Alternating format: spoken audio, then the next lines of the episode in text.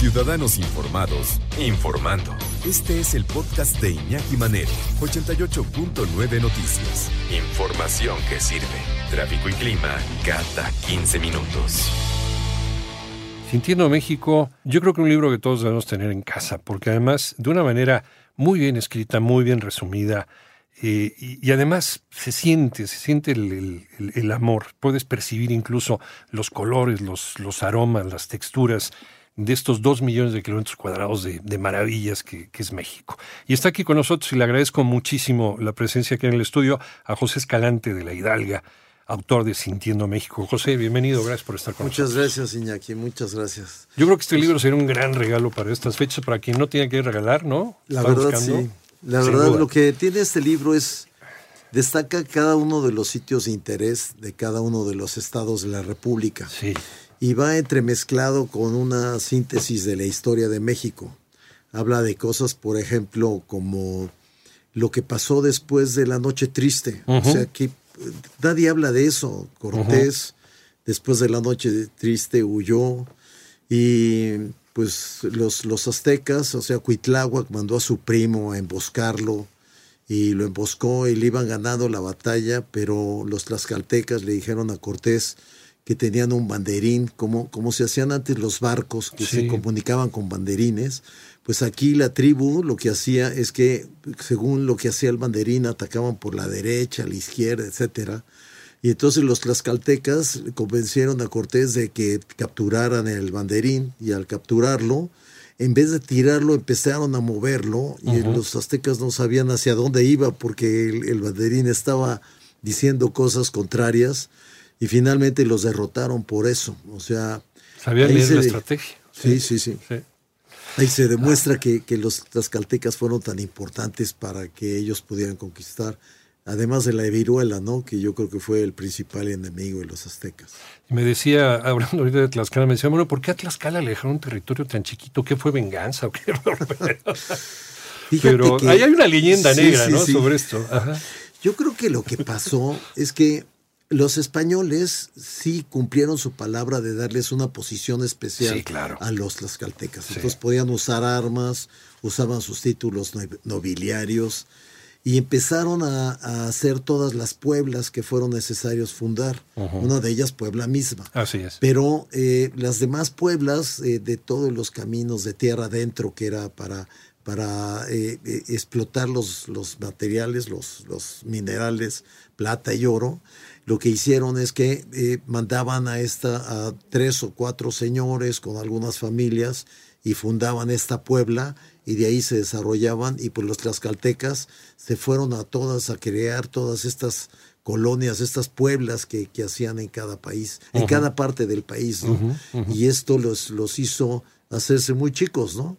Y quién sabe si la leyenda negra es cierta. sí, que en el México independiente, que por la hora de, distribuir el territorio, que le venden un territorio más pequeño. Bueno, Tlaxcala sí existe, ¿no? Para los que siguen con el chiste, y está presente en este libro también. Sí, cómo no. Y este libro sirve, por ejemplo, para que lo traigas en tu coche.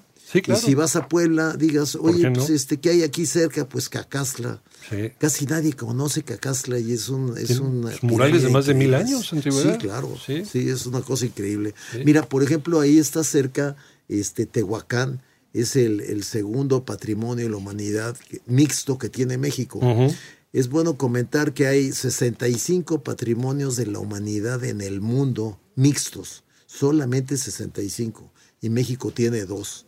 Y este, la parte cultural, imagínate que son la natural son 14 mil, 145 mil hectáreas, lo que mide el valle de Tehuacán, Cuicatlán. Y luego son 14 mil años lo que tiene esta cultura otomangue, que desde ahí nacen 10 lenguajes distintos, entre ellos el, el náhuatl y el zapoteca y el mixteca. O sea que es muy importante esta cultura de que tenga 14 mil años y 145 mil hectáreas. ¿no? Ya estás en la cuarta edición de este libro, eh, José. Y, em, ¿Alguna adición extra que le hayas puesto dentro de este recorrido muy ordenado por la República Mexicana? Sí, este, algunas de estas cosas que te acabo de contar, pero creo que dedico un ratito a Tehuacán y a la Talavera, que acaban de ser los dos nombrados patrimonios de la humanidad. Y eso está padrísimo porque México tiene ahora 46 patrimonios. Y bueno, voy a sacar el libro de la tercera edición de los patrimonios, que antes eh, la, segunda tenía 42 y pues voy a agregar estos cuatro más. Estos cuatro más. La verdad, este libro, amenísimo, en su cuarta edición de José Escalante de la Hidalga, Sintiendo México, decías hace rato, José, para tenerlo en el coche, como teníamos antes, ¿te acuerdas las guías rojis cuando nos íbamos de carretera? Sí, sí, sí, sí. Ya íbamos viendo, puebleando, ¿no? Con la guía roja. Sí, era muy padre, era muy padre. Ya, ya, ya llegué aquí, ya compré aquí algo, ¿no? Ya pasé por acá, ya comí por allá. Entonces, más o menos es lo mismo, regresar, ¿no? A encontrarle ese gusto, José. Sí, creo que los libros tienen sus versiones este, electrónicas, pero me sigue fascinando agarrar un libro o, o leerlo, este, sopesarlo y avanzar en él y ver cuánto me falta y cuánto eh, llevo. Y, y, el, libro es increíble, o sea, soy un apasionado de, los libros, ¿no? Porque además, además eh, tú narras tu experiencia, no solamente son son datos este, que puedes encontrar pues, en cualquier, eh, nada más dándole un clic a lo mejor a Wikipedia. Son, es, eh, le, pones oficio de escritor.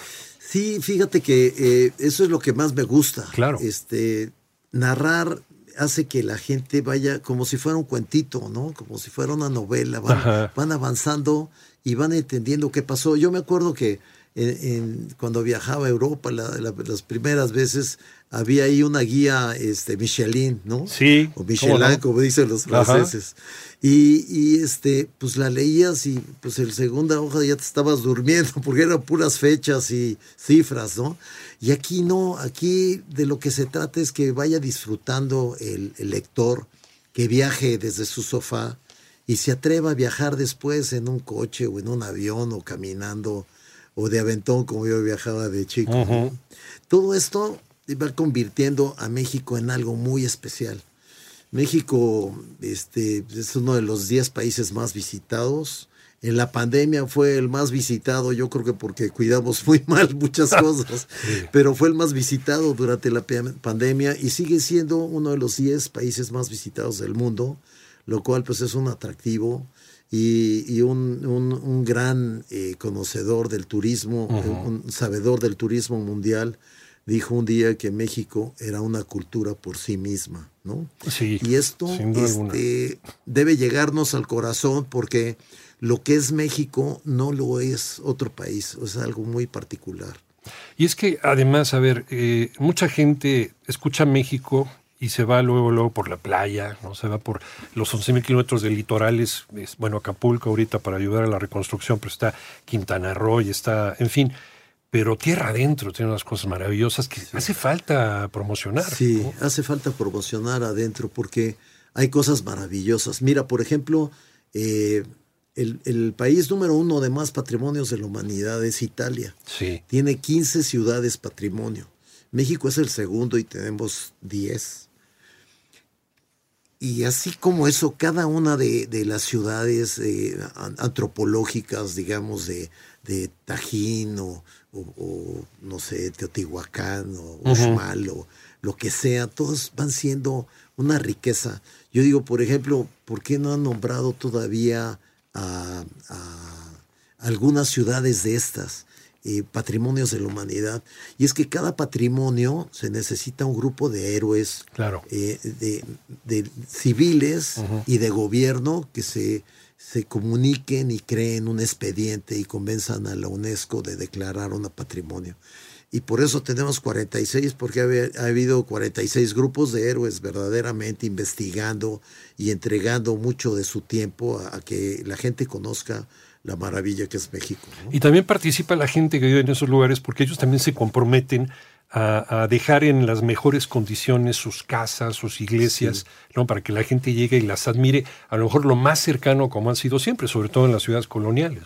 Sí, fíjate, por ejemplo, esta, esta ciudad de Veracruz, que es patrimonio Tlacotalpan, sí, sí, cuando tú llegas y la gente deja las ventanas abiertas para que te asomes a su casa y veas cómo está, porque todo está pintado y tú, y tú ahí convive el ocre con el verde y el jade y el, y el azul, y, y entonces tú vas caminando y, y, te, se te va contagiando una alegría de visitar Tlacotalpa, ¿no?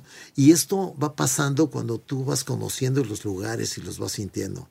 La verdad, ojalá visitan más México y lo sientan con este libro. Como dice, está acordando lo que dice un amigo, yo soy de Tlacotalpan cuando no está inundada. es parte del encanto. y lo mismo también Villahermosa y lo mismo también varios puntos de la República Mexicana. José Escalante de la Hidalga, Sintiendo México en su cuarta edición, no se lo pierdan. Si están pensando hacer un regalo útil, bonito, agradable para esta para Navidad, de un hombre que está enamorado de México, sin duda alguna. José, muchísimas Muchas gracias. gracias, Iñaki. Muchas gracias. Feliz Navidad y Igualmente. muy buen año, que sea un año para todos. Y para, ojalá el año entrante, pues podamos tomar la carretera, recuperar nuestras autopistas, recuperar nuestras vías, nuestros caminos y seguir haciendo esto que hacíamos cuando éramos jóvenes, ¿no? Ir a pueblear nuestro país, conocer México conocer pueblos y ciudades preciosas que tenemos y naturaleza también. Así es. Muchas gracias, Iñaki. Gracias a ti, José. Muchísimas gracias. Igualmente.